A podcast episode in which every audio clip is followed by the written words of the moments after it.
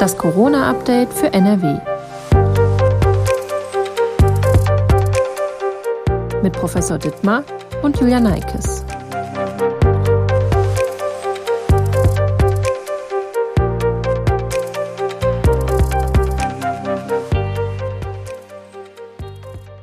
Hallo und herzlich willkommen zu einer neuen Folge von Das Corona-Update für NRW. Heute ist Donnerstag, der 2. September. Ich bin Julia Neikes und arbeite in der Videoabteilung der Funke Mediengruppe in Essen. Professor Ulf Dittmar, Leiter der Virologie am Uniklinikum in Essen, ist mein Gesprächspartner und beantwortet auch heute wieder aktuelle Fragen rund um die Corona-Pandemie. Hallo, Herr Professor Dittmar. Hallo, Frau Neikes. Bevor es losgeht, an dieser Stelle wieder kurz der Hinweis auf unseren Corona-Newsletter mit Informationen aus der Region, die die Redaktion täglich verschickt. Bei Interesse finden Sie den Link in der Folgenbeschreibung.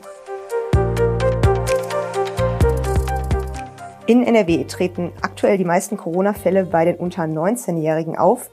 NRW-Schulministerin Yvonne Gebauer würde gerne die Quarantäneregelung an Schulen lockern, obwohl relativ viele Fälle, wie gesagt, bei den unter 19-Jährigen auftreten. Nach ihrem Wunsch soll nur noch das nachweislich infizierte Kind in Quarantäne geschickt werden, nicht aber direkte Sitznachbarn oder Lehrer oder Lehrerin oder sogar, wie es teilweise vorkommt, ganze Klassen.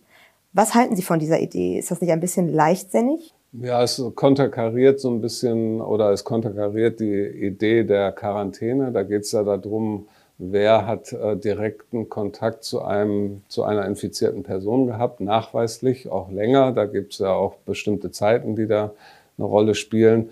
Ähm, bei dem ist dann die Wahrscheinlichkeit relativ hoch, dass er sich eventuell auch infiziert hat. Ähm, besonders wenn kein Mund- und Nasenschutz getragen wird. Das könnte eine Einschränkung sein, wenn das konsequent in der Schule durchgeführt wird. Ähm, weil dann ist äh, die Wahrscheinlichkeit, dass diese Person dann eben inf äh, infiziert ist ähm, und auch Virus ausscheidet und andere infizieren kann, relativ hoch. So hoch, dass man dann sagt, so eine Person muss in Quarantäne und muss sich isolieren. Ähm, es ist sicherlich der falsche Weg, in Klassen die ganze Klasse in Quarantäne zu schicken. Ähm, das war auch schon äh, vorher in den anderen Wellen der falsche Weg. Ähm, man hat äh, immer zu Chaos geführt und viel zu viel Quarantäne. Aber äh, der direkte Umkreis von Schülern, also Sitznachbarn, besonders auch Personen, mit denen sich die infizierten Schüler in der Freizeit ohne Mund-Nasenschutz treffen regelmäßig, ähm, muss eigentlich nach dem, was wir über Infektketten wissen, in Quarantäne. Okay, also Sie würden sagen, es ist dann doch ein bisschen, ein bisschen zu leichtsinnig, das so zu machen. Ja, das ähm, zeugt jetzt nicht von äh, viel Sachverstand, äh, wie sich das Virus verbreitet und äh, Infektionsketten. Aber wie gesagt, man darf diese Quarantäne auf keinen Fall zu weit ausweiten. Ähm, damit konterkarieren wir dann wieder, dass wir jetzt alle wollen, dass Kinder wieder zur Schule gehen und ähm, Präsenzunterricht haben. Ähm, und insofern äh, ist es wichtig, hier einen vernünftigen Mittelweg zu finden. Bleiben noch mal kurz beim äh, Thema Schule. In Grund- und Förderschulen werden regelmäßig PCR-Pool-Lolli-Tests durchgeführt. Also die Speichelproben einer Gruppe werden vermischt und dann ins Labor gebracht und dort untersucht. Das dauert dann natürlich ähm, paar Stunden, bis das Ergebnis letztendlich da ist. Wenn dann jemand positiv ist, sollte man in Grund- und Förderschulen vielleicht auch besser auf Antigen-Tests setzen, die dann direkt im Klassenzimmer ein individuelles Ergebnis zeigen. Ja, da gibt es Fürs und Widers und man ist natürlich bei äh, Grund- und Förderschulen davon weggegangen, weil das mit den äh, Antigen-Tests sehr schwierig war. Das bedeutet ja, dass jedes Kind einen individuellen Test äh, durchführt. Und wenn Kinder dabei nicht richtig mithelfen können, dann muss das irgendwie ein Erwachsener für diese Kinder machen.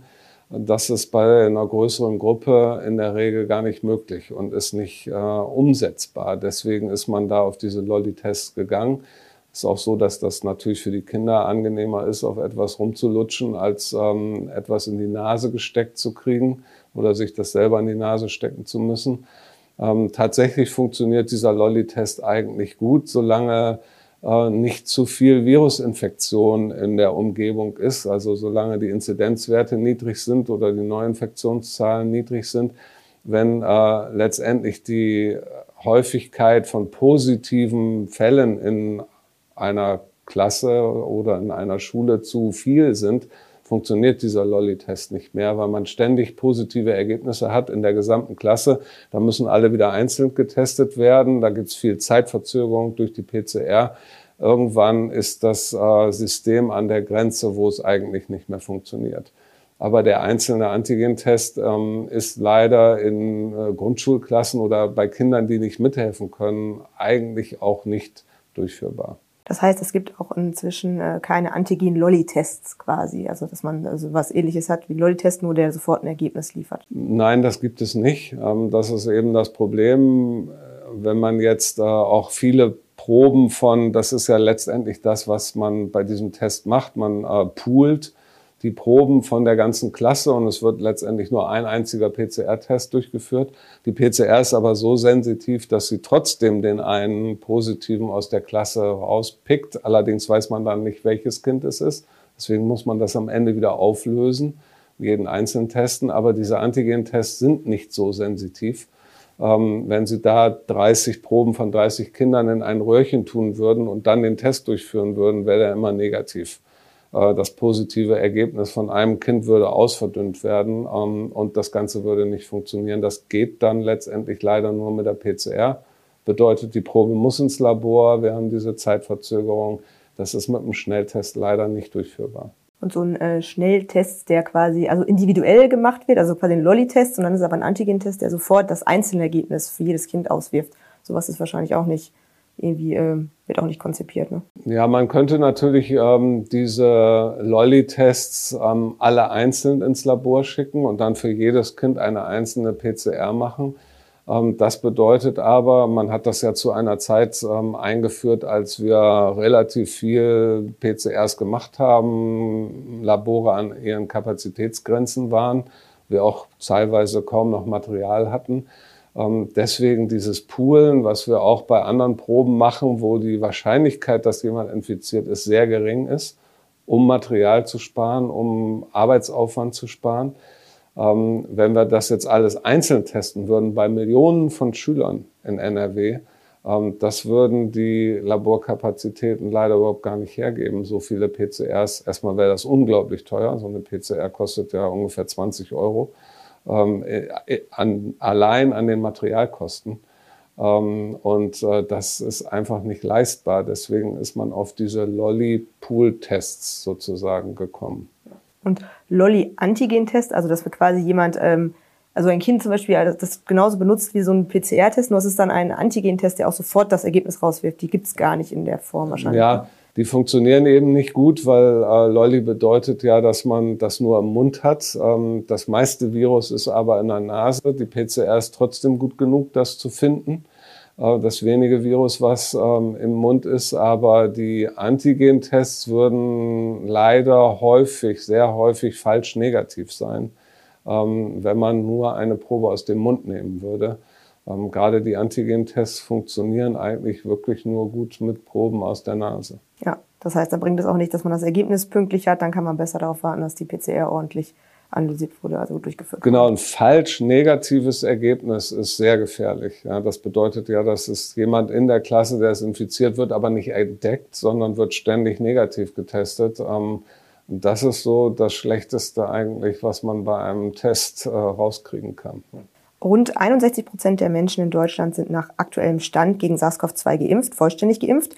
Und täglich kommen mehr dazu. In NRW haben sogar schon 63 Prozent der Menschen den vollen Impfschutz.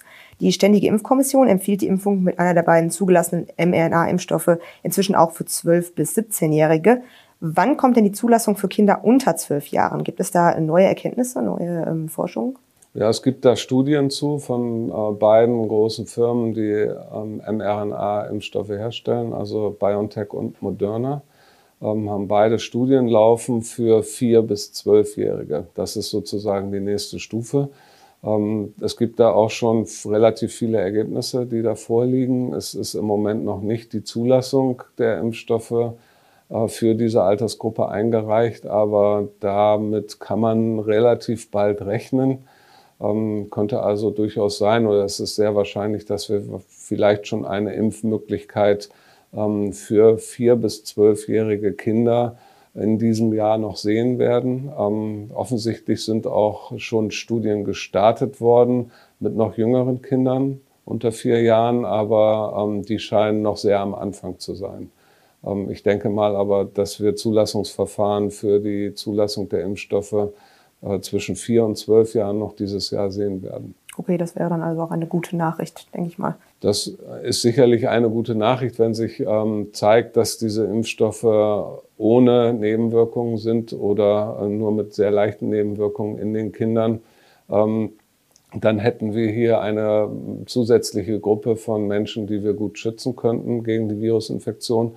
Ähm, ich denke mal, dass die Impfstoffe bei den Kindern so eingesetzt wird, werden, dass weniger Impfstoff genommen wird, ähm, dass die Dosis einfach reduziert wird. Das ist, glaube ich, in diesen Studien so, ist nur die halbe Dosis von dem, was Erwachsene kriegen, ähm, würde dazu führen, dass wir weniger Infektionen auch in den jüngeren Kindern sehen werden. Bei Schwangeren war eine Corona-Impfung bisher immer eine Einzelfallentscheidung. Also da haben die schwangeren Personen sich mit dem Arzt beraten und dann eventuell ähm, ja eine Covid-19-Impfung bekommen oder eine Corona-Impfung bekommen.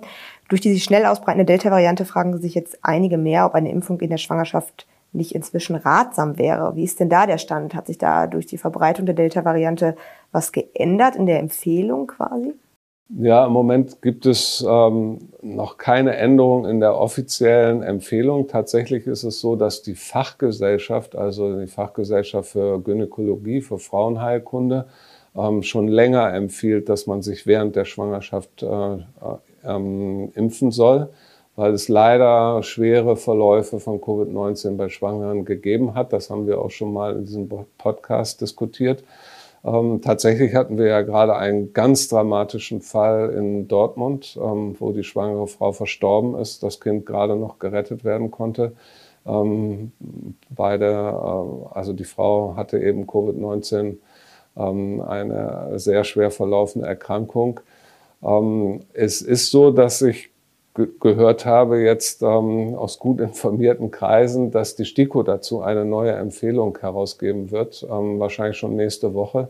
Ähm, und ich gehe davon aus, dass die STIKO empfehlen wird, dass Schwangere sich äh, gegen Covid-19 impfen lassen, weil es gibt leider tatsächlich nicht so selten ähm, schwere Komplikationen bei Schwangeren. Das ist ja wahrscheinlich für die einzelnen Personen auch ein bisschen schwierig.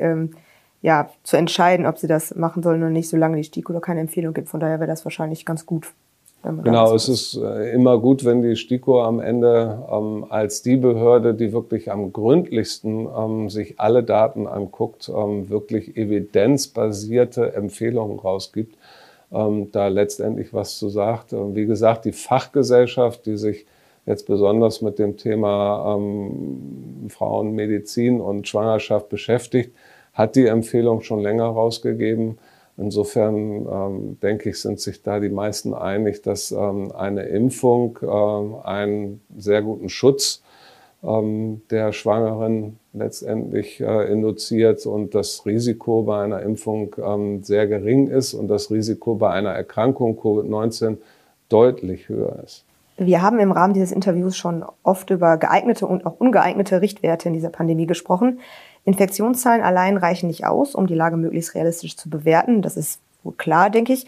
Jetzt soll ein neuer Wert kommen, die Hospitalisierungsrate, also die Zahl der im Krankenhaus behandelten Covid-19-Patienten pro Woche auf 100.000 Einwohner gerechnet. Also quasi das gleiche Prinzip, sage ich jetzt mal, wie der, bei der bekannten Sieben-Tages-Inzidenz, bei der Wocheninzidenz. Ist diese Hospitalisierungsrate der richtige Wert, um das Pandemiegeschehen besser einordnen zu können? Was denken Sie? Ja, es ist ein deutlich besserer Wert als ähm, der Inzidenzwert, weil wir haben da, haben Sie gesagt, schon häufiger drüber gesprochen. Ähm, je mehr Menschen geimpft sind, desto äh, weniger sagt der Inzidenzwert aus. Ähm, es gibt ja Virusinfektionen, da sind quasi fast alle Menschen in Deutschland äh, mit diesem Virus infiziert, aber wir kümmern uns da nicht drum. Keiner weiß es, keiner beachtet das weil es ähm, keine medizinischen Konsequenzen hat oder nur in ganz bestimmten Situationen medizinische Konsequenzen hat. Ähm, das zeigt so ein bisschen, dass äh, alleine, wie viel Infektionen gibt es in Deutschland, ähm, nichts aussagt über das, was wir wirklich medizinisch ähm, durch diese Pandemie äh, für le letztendlich für er Ergebnisse oder für Belastungen haben. Ähm, und das ist das, was in den Vordergrund rücken muss. Ähm, wie viele Menschen erkranken wirklich so schwer, dass sie im Krankenhaus behandelt werden müssen? Eigentlich brauchen wir ähm, eher einen Mix noch von verschiedenen Werten. wir brauchen natürlich eigentlich auch, oder das muss unbedingt beachtet werden, wie viele Menschen landen letztendlich auf der Intensivstation. Weil das ist wirklich die sehr, sehr große Belastung für unser Krankenhaussystem.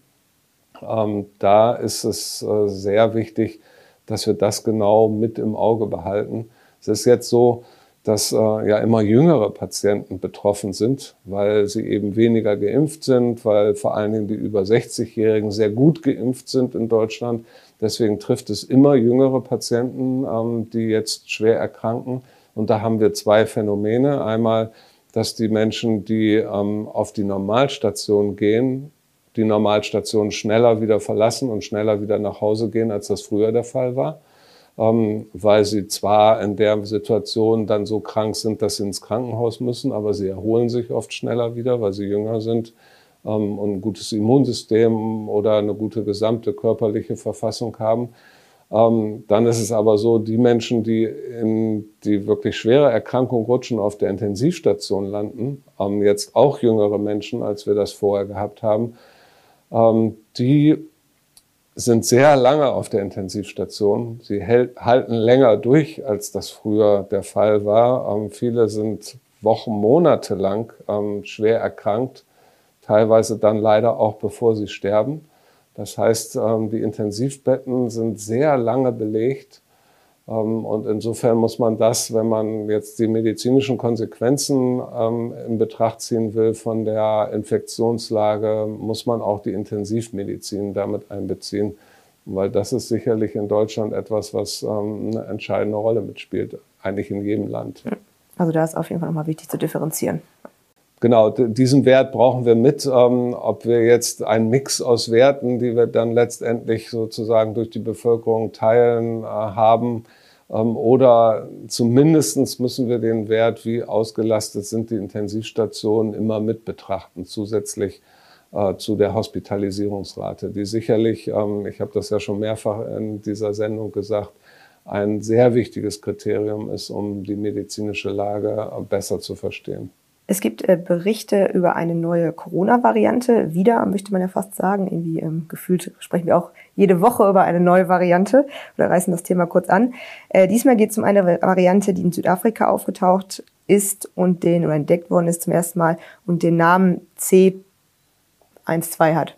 Ich hoffe, das ist richtig ausgesprochen.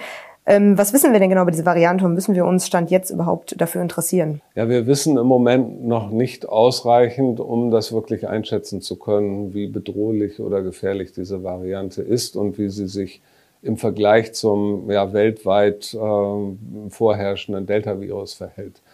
Ähm, wir wissen, dass diese Variante noch mehr Mutationen, also noch mehr Veränderungen als die Delta-Variante hat. Ähm, nun ist die pure Zahl von Muta Mutationen oder Veränderungen ähm, nicht ausschlaggebend dafür, ob ein Virus sich besonders schnell verbreitet oder besonders schwere Krankheit verursacht oder der Immunantwort äh, einer Impfung oder ähm, einer Genesung entgehen kann. Das, die pure Zahl sagt dann nichts aus.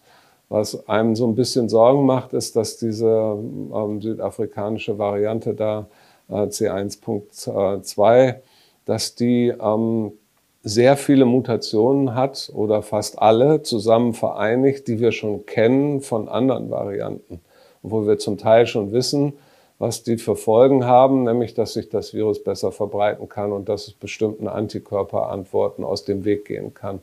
Und diese Variante hat alle diese Mutationen gesammelt in einem Virus. Ähm, das macht einem schon ein bisschen Sorgen, muss man sagen. Ähm, aber es wird sich zeigen, ob äh, das auch wirklich dazu führt, ähm, dass sie sich gegen die Delta-Variante, die, wie gesagt, überall vorherrschend ist, durchsetzt. Wir haben das jetzt gesehen, wenn es ein Virus gibt, eine Variante, die infektiöser ist als das Virus, was vorher vorgeherrscht hat, wird es dieses Virus verdrängen. Wir haben das jetzt zweimal hintereinander erlebt, erst mit Alpha-Virus zu dem davor vorherrschenden Virus, dann ist das Alpha-Virus komplett weltweit von, dem Delta, von der Delta-Variante verdrängt worden. wenn dieses Virus noch mehr kann, in Anführungsstrichen, ähm, noch infektiöser ist als die Delta-Variante, werden wir es nicht aufhalten können. Ähm, dann wird die genau gleiche Verdrängung passieren, wie wir das jetzt mit Delta erlebt haben. Und wie gesagt, die Zahl und die Art der Mutation in dieser Variante ist schon so ein bisschen besorgniserregend. Das heißt, wir müssen jetzt einfach die nächsten ja, Wochen abwarten und da wird das beobachtet von den. Äh genau, man muss das genau beobachten. Bisher ist es nicht so, dass ähm, sich auch auf lokaler Ebene in Südafrika oder es ist dann, die Variante ist schon in einigen anderen Ländern aufgetaucht, ähm, durch Reisen natürlich, ähm, dass sie sich da sehr stark gegen Delta durchgesetzt hat. Das beobachten wir im Moment noch nicht. Ähm, und ich hoffe, das bleibt so. Wie lange dauert das ungefähr, bis man da was sagen kann? Kommt wahrscheinlich auf viele verschiedene Dinge an, kann man wahrscheinlich gar nicht pauschal sagen. Oder? Ja, das, das ist schwierig zu sagen. Bei den Varianten, die sich vorher durchgesetzt haben, also Alpha und Delta vor allen Dingen, war es so, dass die Erstbeschreibung ähm, dieser Varianten sicherlich einige Monate vor, bevor sie sich dann wirklich gegen das vorherrschende Virus durchgesetzt haben, ähm, gewesen ist. Also es ist schon ein Prozess, der einige Wochen, ähm, vielleicht wenige Monate dauert, ähm, der dann aber ab einem bestimmten Punkt plötzlich sehr schnell geht. Das haben wir bei Delta erlebt. Ähm, zu Anfang war das noch ähm, wenig verbreitet in, in, Deutschland und über einige Wochen waren die Werte noch relativ konstant gering und gingen nur leicht hoch und dann ging es plötzlich rasend schnell und das Virus hat alle anderen Viren, die hier vorher geherrscht haben, verdrängt. Ich habe noch Fragen von einem unserer Hörer mitgebracht, die uns per Mail erreicht haben. Und ich leite die Fragen auch mal direkt weiter. Ähm, die erste Frage, wie sehen Sie die Zulassung von Zuschauern in Fußballstadien ausschließlich für Geimpfte und Genesene? Und direkt die Anschlussfrage dazu, die stelle ich mal direkt mit. Kann man mit dieser Maßnahme die Stadien noch weiter ohne großes Infektionsrisiko füllen? Ja, natürlich sinkt das Infektionsrisiko, wenn man auf 2G setzt. Ähm, das ist eindeutig, weil bei dem dritten G ist es so, dass man zwar ein negatives Testergebnis hat, aber wir wissen eben, ähm, dass ähm, dieses Testergebnis zu ungefähr 20 Prozent falsch sein kann. Das ist nun mal die Fehlerrate von den Antigen-Tests. Ähm, vielleicht liegt sie sogar noch ein bisschen höher, bei 25 oder 30 Prozent, je nachdem, welchen Test man verwendet.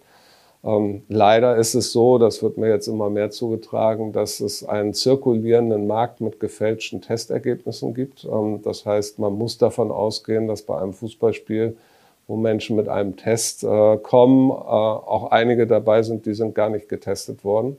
Die haben ein gefälschtes Zertifikat dabei. Ähm, da gibt es einen schwunghaften Handel ganz offensichtlich mit. Ähm, und insofern gibt es hier durch das dritte G eine gewisse Gefährdungslage. Ähm, außerdem, das, das ist wichtig, dass Menschen das verstehen. Ähm, das ist dann ja auch ihre persönliche Entscheidung. Aber das dritte G ist nur ein Fremdschutz, kein bisschen Eigenschutz. Ja? Also Menschen, die sich regelmäßig testen lassen, haben keinerlei Schutz davor, sich morgen, übermorgen oder einen Tag später zu infizieren. Ja. Ähm, sie sind durch nichts geschützt davor.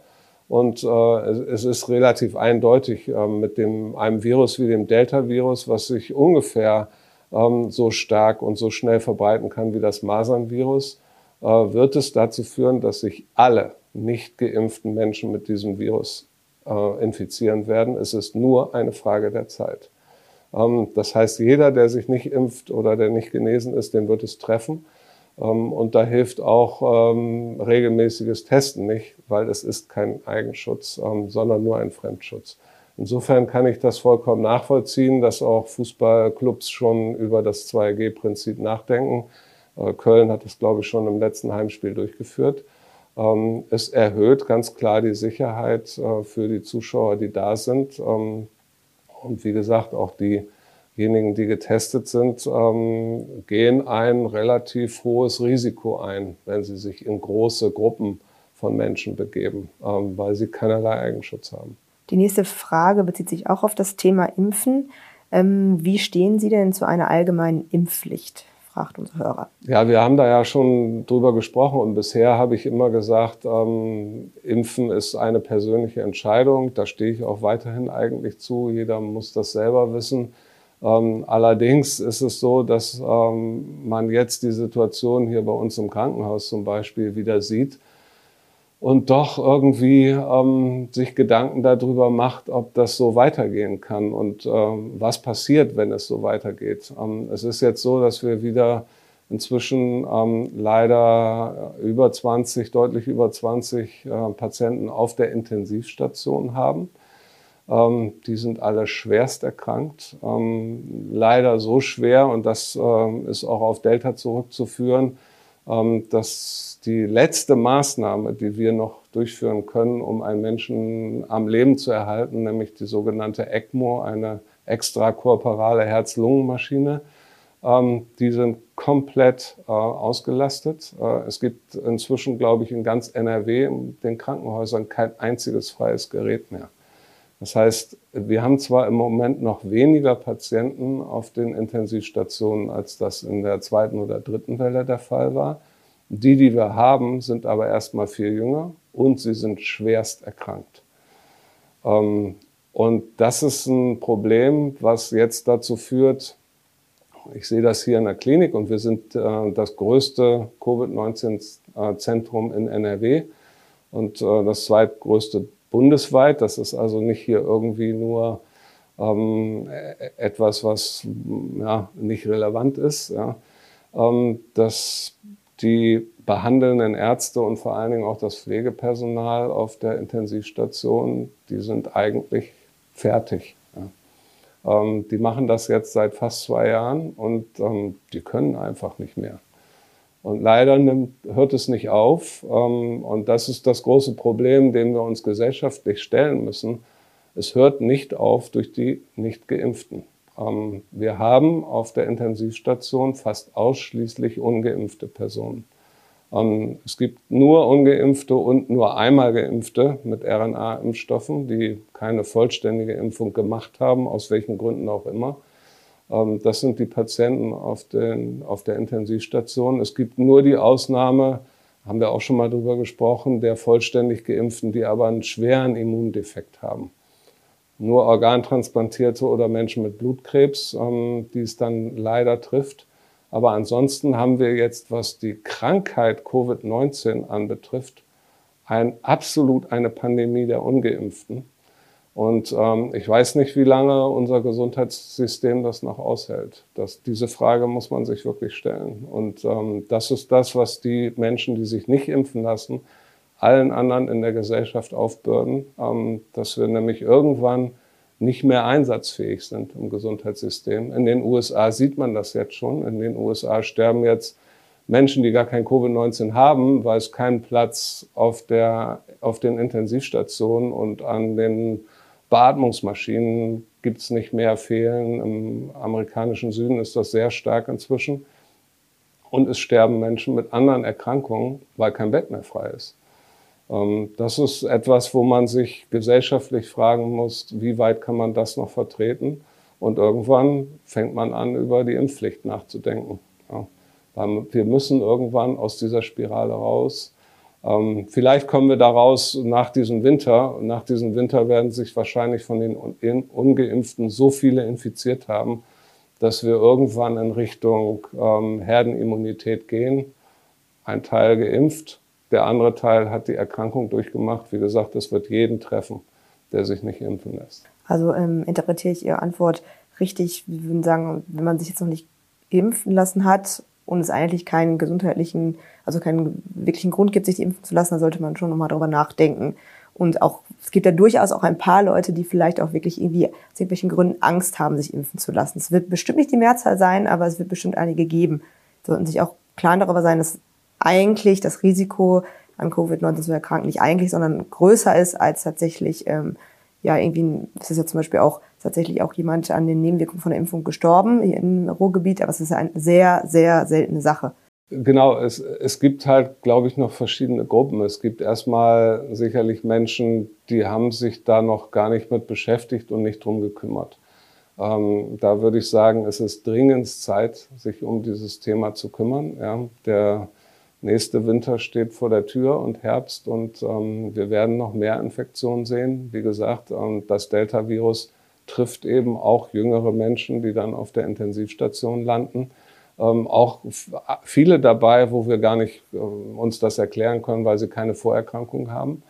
Also dieses vorher, ähm, ich bin nicht betroffen, es trifft nur Ältere oder Menschen, die jetzt halt ähm, ganz schwer fettleibig sind oder Diabetes haben, das ähm, ist natürlich immer noch ein Risiko. Aber wir haben äh, vor, vorletzte Woche, glaube ich, einen 20-Jährigen verloren hier.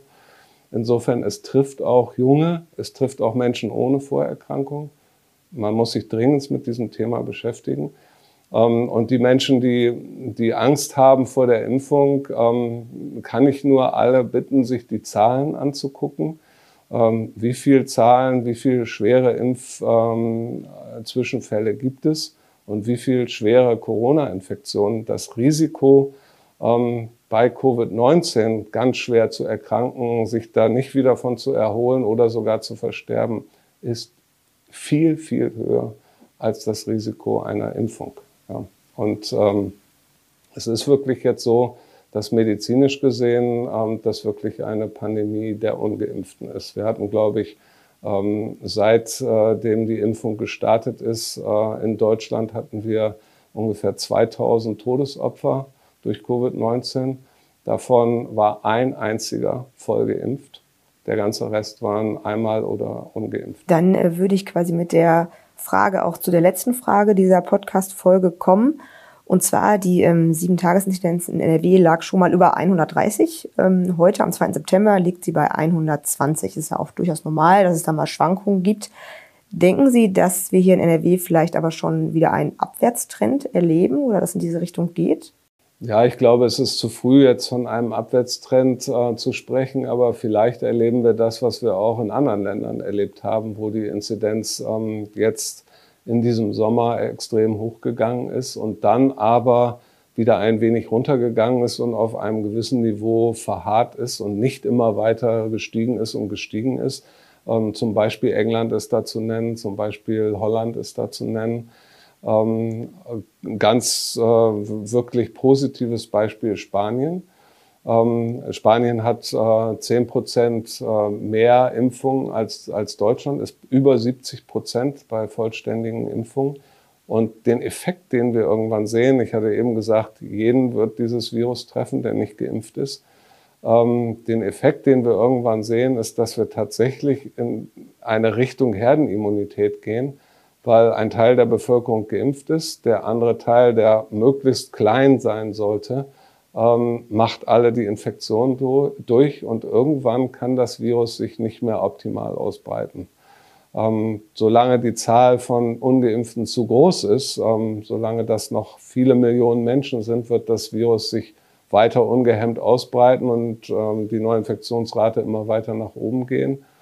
Ähm, aber gerade in äh, den Ländern, wo die Impfquote relativ hoch ist, ähm, tritt dann schon sowas wie ähm, die ersten Effekte einer Herdenimmunität auf, weil der Rest der Bevölkerung, die ungeimpften, sich von denen schon viele infiziert haben.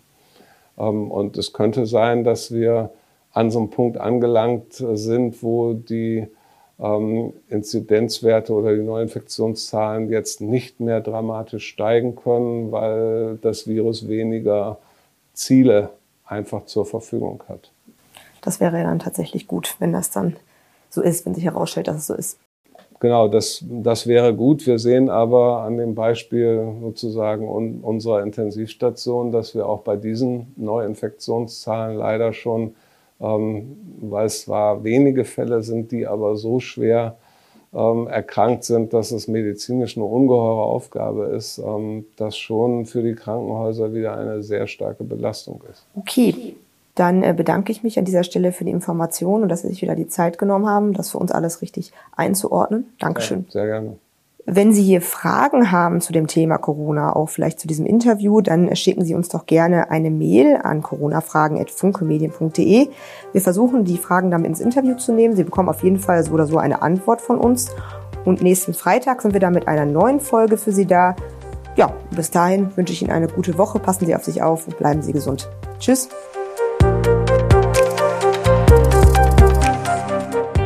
Ein Podcast der WAZ, WP, NRZ und WR.